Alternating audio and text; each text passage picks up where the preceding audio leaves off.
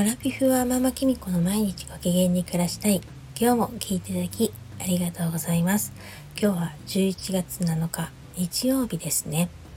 今日は珍しく朝早くからえっと収録しています。えっとですね、なかなかちょっとバタバタしてまして、収録はしてるんですけれども、ちょっと配信できなかったんですね。で、今日はですね、絶対配信したいなと思って、朝ちょっとタオルストレッチが終わった後に今収録しています。昨日ですね急にあの森キムちゃんに会いました。森キムちゃんとはですねスタイフ中でも仲間でもあってあのいつも朝やってるタオルストレッチをやってくださってる村上光子先生のあのグループでも一緒にしててであと穴吉手帳ユーザーでもあるんですね。それであの偶然にも本当ちょっと前まで近所に住んでたんですよ。同じ区内の中に。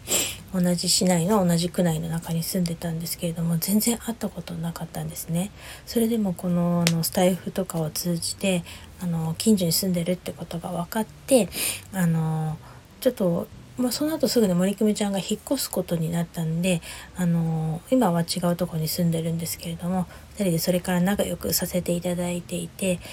昨日はですね久しぶりにあの急に会うことに なりその前の日にねちょっと急に会うことにしてあの昨日会ったんですけれども本当楽しかったです。ちょうどねついでにあの娘の大学の合格のあのお礼参りにもあの近くの近所に一緒に行かせてもらって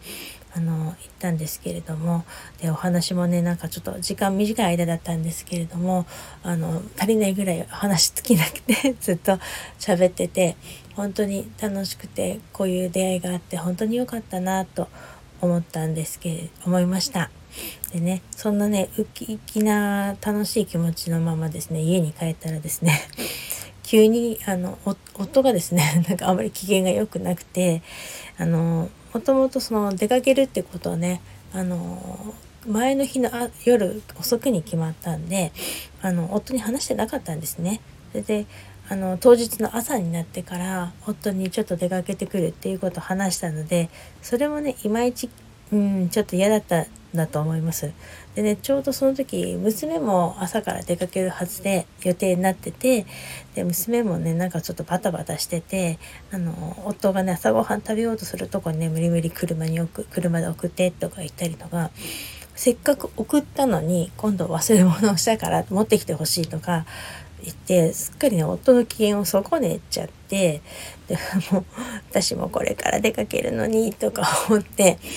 でそれでもねその時はそんなに機嫌悪くなかったんですけれどもね。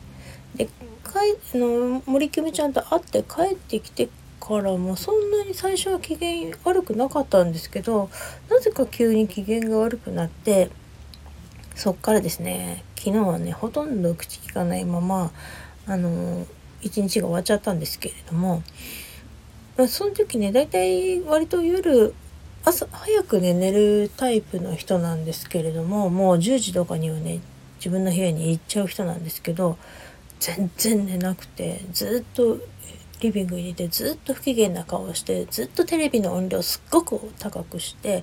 あの話あの黙ってテレビ見てるんですよね。で私あのここから急に頭痛がしてきて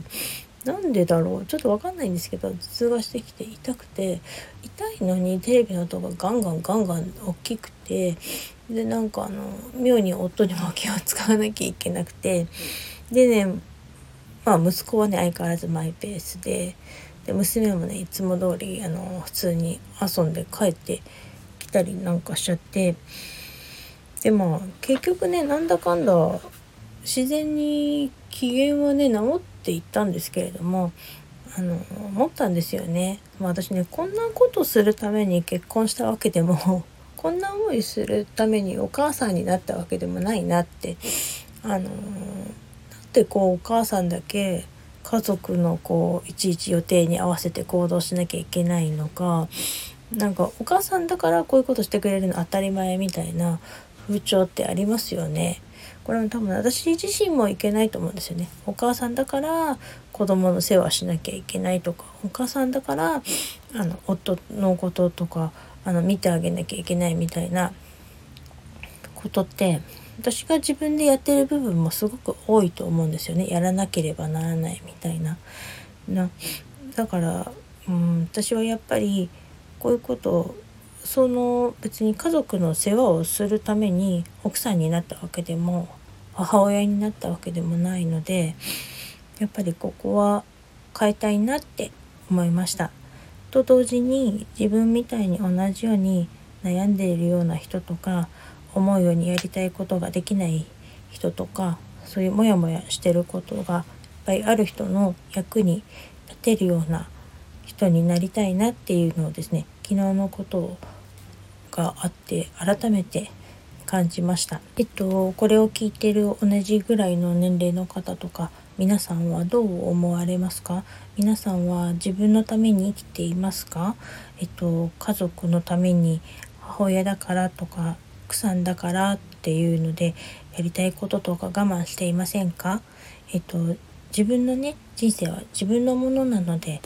と、誰かのために生きることなんてないと思うので自分のやりたいこと少しずつでもやっていきましょうね。私も少しずつ自分のやらなければならないとかこうしなきゃいけないとかそういうものを手放して自分らしく自分のために時間を使っていきたいと思います。